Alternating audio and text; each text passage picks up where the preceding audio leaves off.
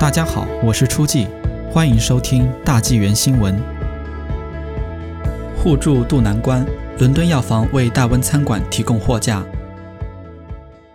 如果大温地区的餐馆希望在疫情期间销售包装产品，那么在列治文的多家零售店已经开始提供这样的服务。同时，伦敦药房正在扩大他们的业务，为企业和餐馆提供货架，销售他们的包装产品，如酱汁、果酱和服装。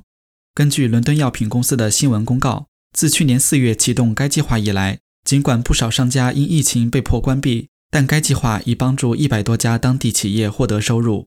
据 Richmond News 报道，伦敦药房总裁克林特·马赫曼说：“疫情对小企业造成的损害是毁灭性的，特别是那些小型本地的餐饮业。作为一家公司，我们想为我们社区的餐馆老板和企业提供一些支持。”